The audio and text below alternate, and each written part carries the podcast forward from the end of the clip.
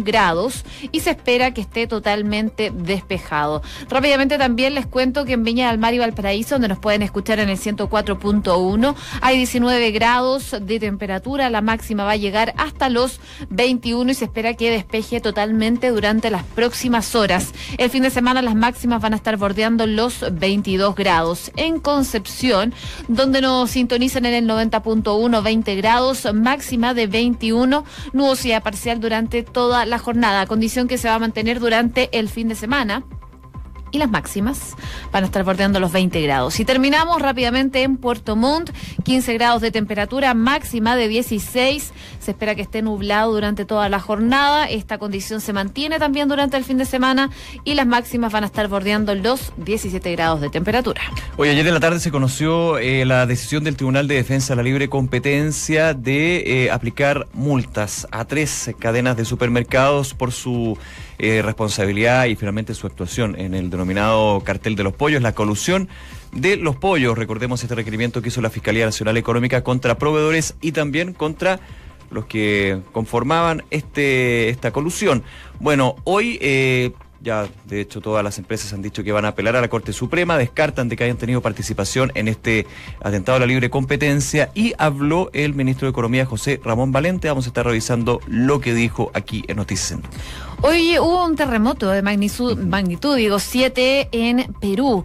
Ustedes se preguntarán por qué lo digo en la sección nacional. Bueno, porque se sintió en el lado chileno, hubo preocupación durante la mañana en el norte de nuestro país. Durante la mañana habló el ministro del Interior, Andrés Chadwick, quien estuvo ahí en la ONEMI eh, monitoreando todo lo que estaba pasando. Se descartó una afectación de viviendas y de personas. Y hace poco también habló el intendente de Arica y Parinacota y aseguró que más de mil personas se evacuaron tras este fuerte sismo, pero esta alerta de tsunami fue descartada rápidamente.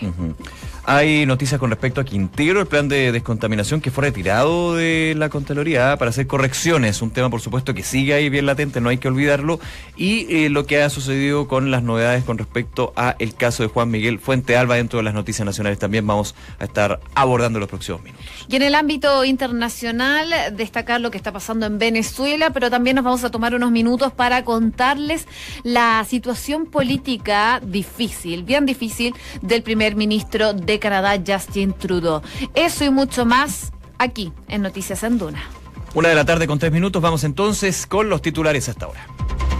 El ministro de Economía, José Ramón Valente, condenó categóricamente a las empresas involucradas y condenadas por el Tribunal de Defensa de la Libre Competencia en el caso de colusión de los pollos. Valente dijo que esto es un tema relevante y que son enérgicamente detractores de los mercados que funcionan mal y que quieren coludirse. Creemos que nuestro país hoy día está en mucho mejor posición que hace años atrás. Y esperamos que eso se funcione como un detrimento para que eh, no se atrevan otros a coludirse de la forma que lo han hecho varios en, los últimos años.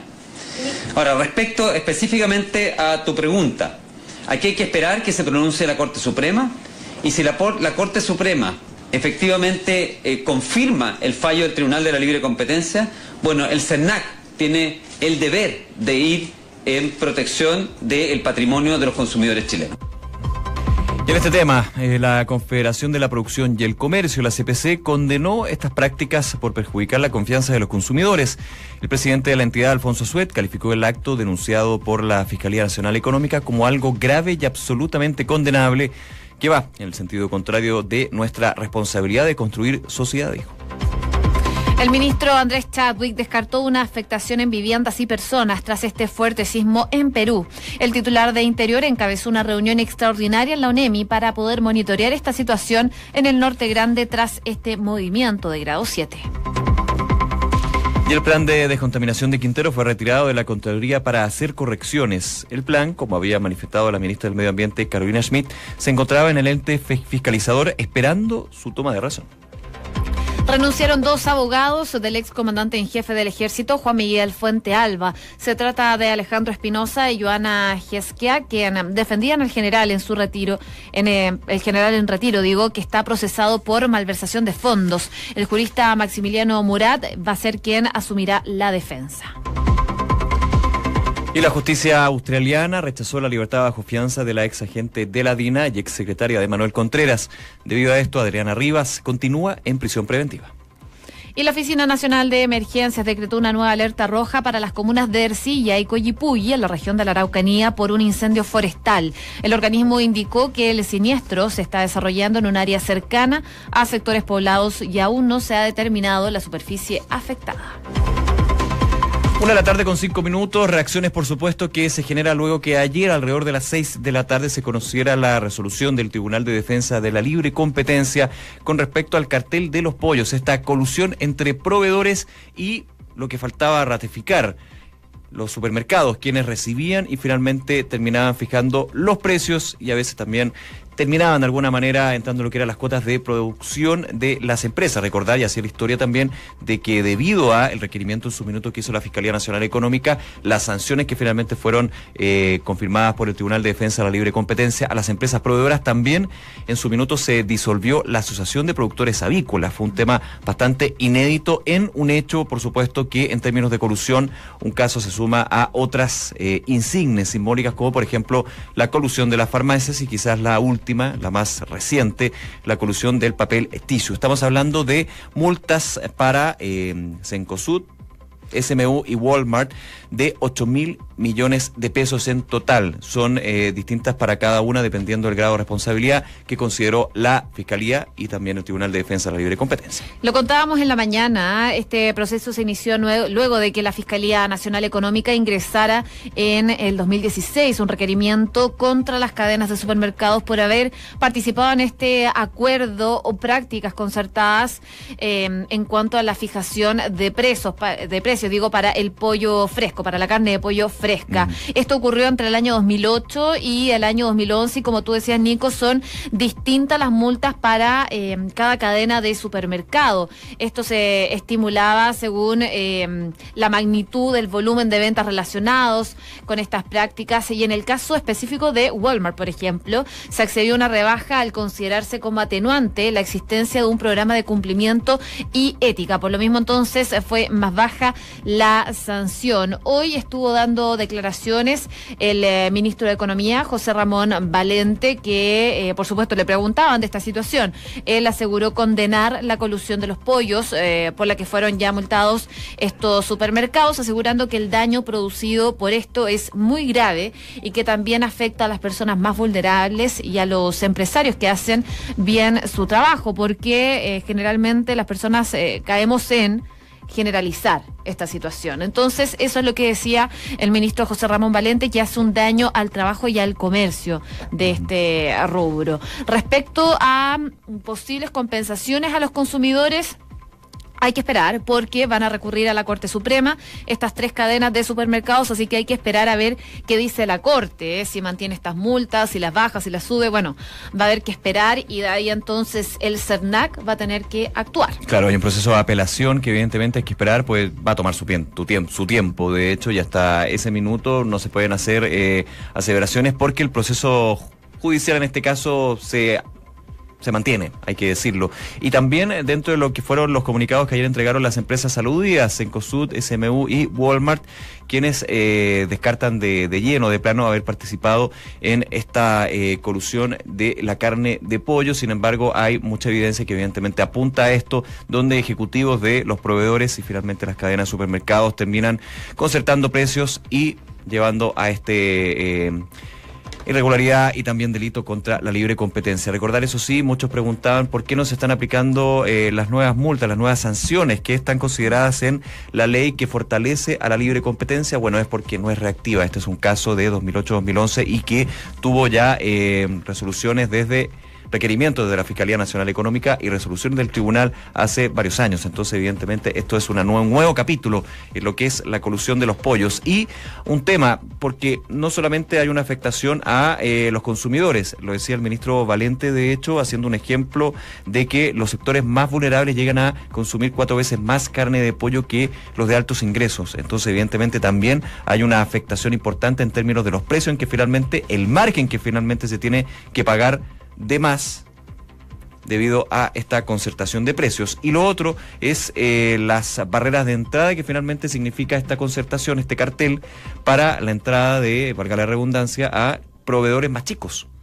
Justamente estábamos hablando de AgroSuper, Don Pollo en su minuto, y evidentemente son de un tamaño totalmente distinto a otras que no podían ingresar porque, a juicio de la Fiscalía Nacional Económica y ratificado por el Tribunal de Defensa Libre Competencia, habían grandes barreras para finalmente poder eh, llevar a cabo la libre competencia y poder ingresar a las góndolas de estos supermercados. Oye, quien sacó la voz también por este tema fue la Confederación de la Producción y el Comercio, que por supuesto condenó este tipo de prácticas por eh, perjudicar eh, la confianza que tienen los consumidores. El presidente de la entidad, Alfonso Suet, calificó este acto denunciado por la Fiscalía Nacional Económica como algo muy grave y absolutamente condenable, que va en el sentido contrario de la responsabilidad que tienen como empresarios de construir eh, sociedad. Dice, nuestras empresas no solo deben generar bienes y servicios a los consumidores, sino que deben también ayudar a construir bienestar y confianza en la ciudadanía. Esto es un lamentable paso atrás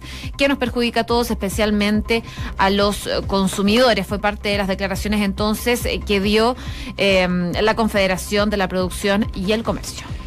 Una de la tarde con 11 minutos, vamos al norte del país, tú lo comentabas José, de hecho alrededor de las cinco y media, un cuarto para las 6 de la mañana se siente este temblor, terremoto para lo que fue la magnitud que se vivió, grado de magnitud 7, perdón, en Arequipa, 200 kilómetros de Arequipa, eso sí, con una profundidad de también 200, 210 eh, kilómetros.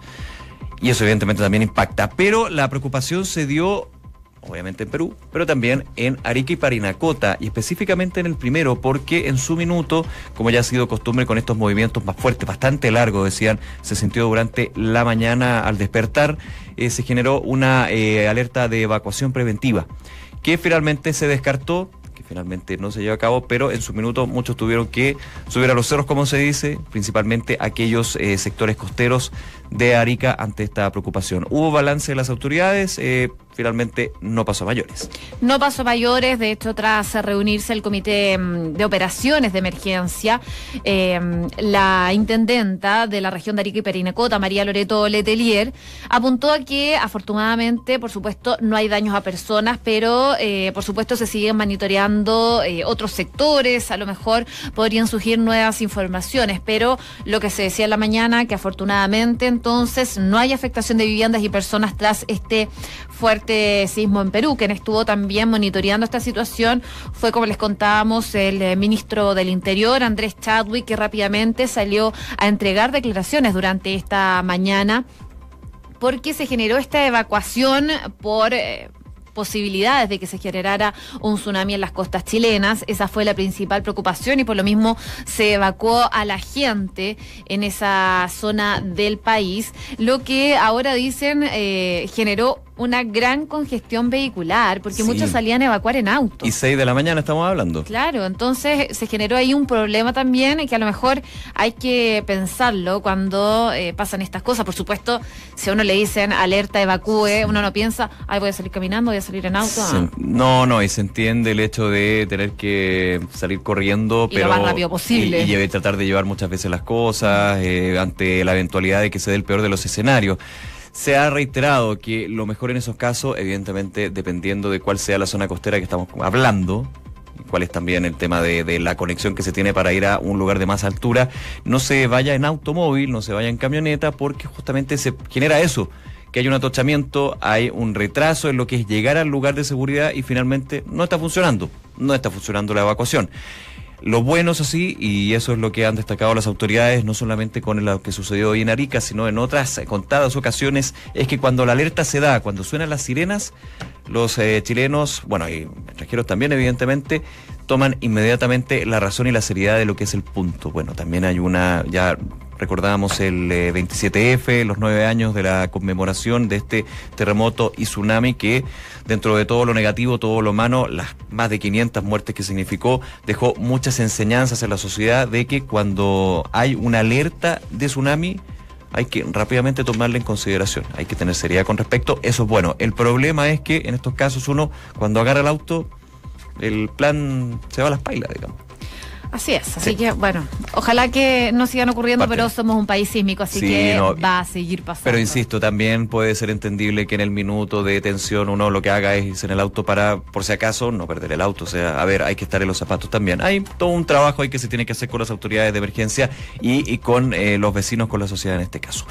Una de la tarde con 15 minutos. Me quedo brevemente, José, y a quienes nos escuchan a esta hora en Radio Duna, en lo que hablábamos de Quintero. Bueno, el año pasado marcado por la contaminación en Quintero, hay investigaciones que siguen, eh, responsabilidades que se están buscando, una comunidad, Quintero y Puchuncaví, que muestra, ha mostrado una situación que no es solamente ahora, es de hace muchísimos años, una zona de sacrificio ambiental. Bueno, y se había ingresado antes de irnos de vacaciones, digamos, enero, febrero, este plan de descontaminación por parte del Ministerio del Medio Ambiente. Tenía que ser, hacerse la denominada toma de razón por parte de la Contraloría para aplicar este plan de descontaminación. Bueno, hay informaciones de que el plan fue retirado de la Contraloría General de la República para eh, realizar una serie de correcciones.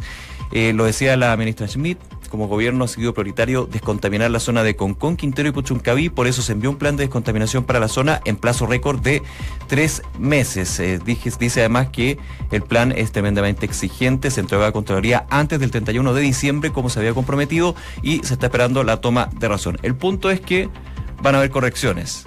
Habrá sido por lo rápido que se envió el plan de descontaminación, solamente tres meses, muchos dicen un plan de descontaminación. Bueno, uno dice, ese plan de descontaminación se debería haber ingresado hace muchísimo tiempo. Y no quiero apuntar a un gobierno u otro, pero sí la situación de Quintero y Puchuncaví, también con Con, es de hace muchísimo tiempo. Lo que pasa es que se esperó, y también una crítica, se esperó hasta que las personas tuvieran que, pues, tuvieran que terminar en la posta por intoxicaciones.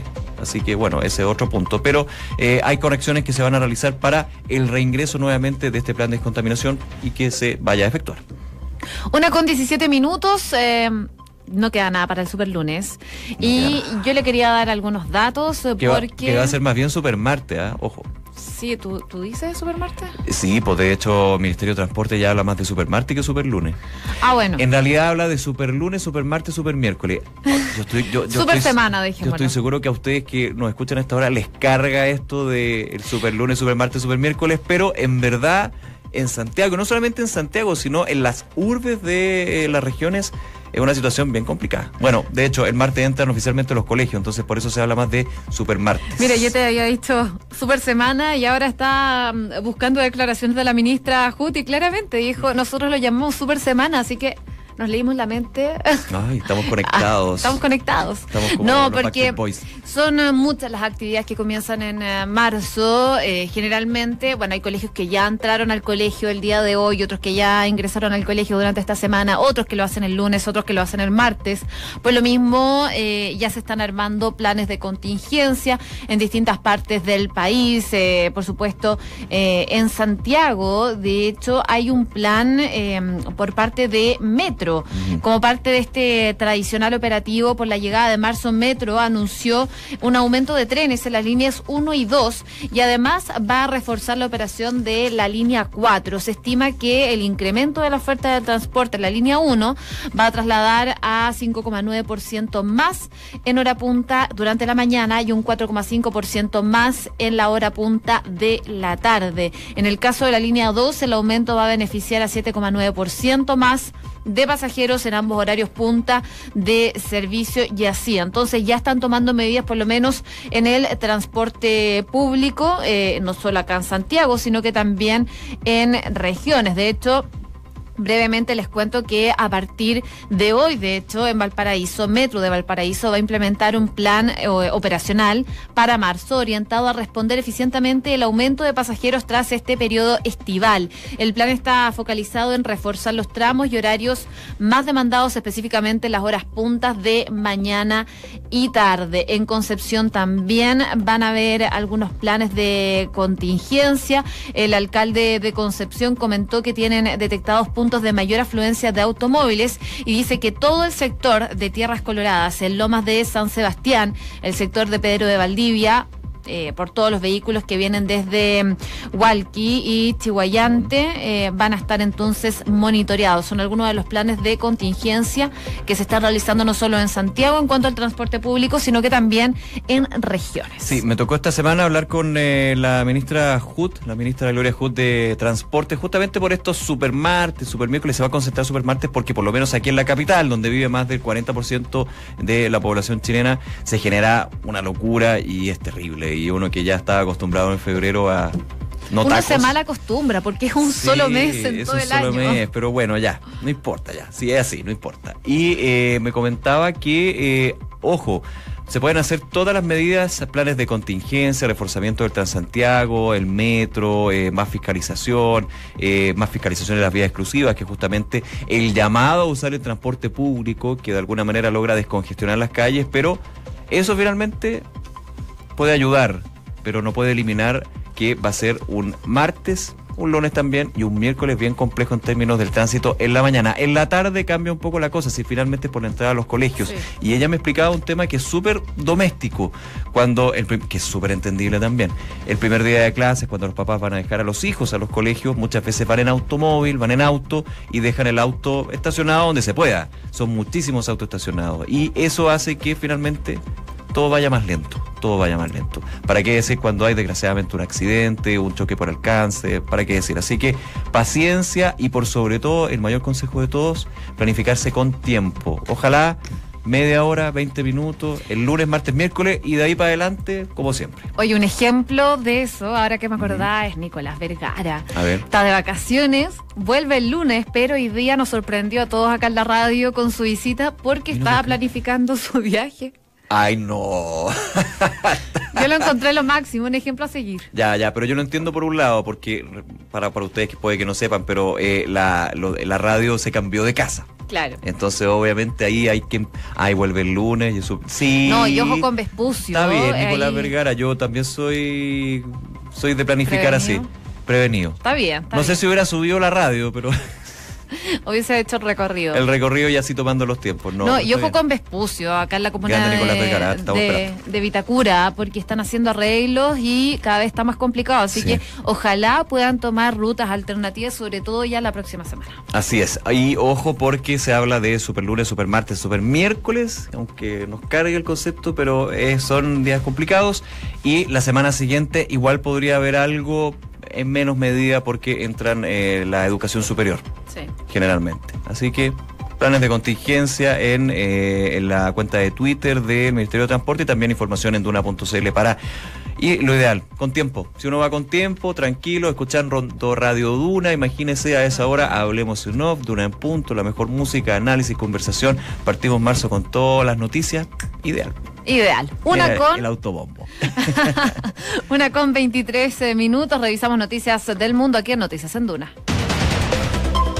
Juan Guaidó espera estar de regreso en Venezuela a más tardar el lunes, eh, corriendo altas probabilidades de ser detenido como ya lo aventuró el mandatario Nicolás Maduro. Con esto además, la opción que el presidente encargado viaje a Chile se aleja cada vez más. La vicepresidenta de Venezuela anunció en Rusia que la oficina central de la petrolera estatal PDVSA en Europa se va a trasladar a Moscú. A través de una conferencia de prensa en conjunto con el canciller ruso Delcy Rodríguez, dijo que esto es una forma de afianzar nuestra cooperación. Estados Unidos ofreció un millón de dólares de recompensa por un hijo de Osama Bin Laden. Hamza Bin Laden es considerado por el Departamento de Estado como líder emergente de Al Qaeda. Y el gobierno de España aprobó una serie de medidas para minimizar los efectos del Brexit sin acuerdo. El decreto deberá ser convalidado por el Congreso y tiene como finalidad principalmente preservar los intereses de los españoles residentes en el Reino Unido y los cerca de 300.000 británicos que viven actualmente en España. Una de la tarde con 24 minutos. Oye, yo les quería hablar un poquito de lo que está pasando en Canadá, porque hay una ex ministra de Justicia que se llama Judy Wilson Rayburn, que está acusando al primer ministro de Canadá, Justin Trudeau, de interferir políticamente en un caso judicial que lo está perjudicando bastante y que lo tiene de alguna forma entre las cuerdas. Muchos de la oposición le están pidiendo, de hecho, su dimisión. Lo que pasa es que se está juzgando a una de las mayores constructoras de Canadá, que se llama SNC Lavalin. Eh, y lo que buscaba finalmente con las presiones que acusa la ex ministra de Justicia es que evitaran un juicio por corrupción a esta empresa que es muy grande y que da muchos empleos en Canadá. Esto porque supuestamente esta empresa, esta constructora, habría sobornado a funcionarios del eh, régimen libio de Muammar Gaddafi. Esa es la principal acusación y lo que se evitaba en el fondo por parte de lo que se dice del gobierno de Justin Trudeau es que em, fuera juzgada por corrupción. Trudeau no negó que estuviera interesado en ofrecerle a la empresa un acuerdo de enjuiciamiento diferido para poder proteger los empleos. Son cerca de 9.000 los empleos que tiene esta empresa en Canadá y haciendo lupa, esta empresa tiene cerca de 3.400 empleos en la provincia de Quebec. ¿Por qué Quebec? Bueno, porque es el lugar donde la firma tiene su sede y en donde el Partido Liberal del primer ministro Justin Trudeau necesita tener escaños para las próximas elecciones generales, que son en ah, algunos meses más. Entonces ahí se ha abierto un gran problema para Justin eh, Trudeau, ha desatado, ha desatado, digo, una crisis en el gobierno muy grande y hasta el momento, bueno, renunció esta mm, ex ministra de Justicia. Eh, por eh, haber criticado y haber hecho esta denuncia en contra del primer ministro de Canadá y también renunció hasta el momento el principal asesor y viejo amigo también de Justin Trudeau, Gerald Batts. Eh, bueno, apuntan a él principalmente como el que habría hecho las presiones a esta ex ministra de Justicia que lo está acusando y que, bueno, le está generando un caos bastante grande a Justin Trudeau políticamente. Se nos cayó Justin Trudeau, aunque admitió, pero no le quedó otra. Y finalmente, si uno hace la suma y resta, la política, desgraciadamente, bueno, es que la, figura era tan perfecta que algo tenía que tener. Es perfecta, sí, pues es mucho. es perfecto. Es perfecto. Dice la José. Es, perfecto, él, pero no, era, tan, perfecto. Sí, pues vamos, a estar atentos a, ¿ah? eh, a la historia que se da con el primer ministro de Canadá.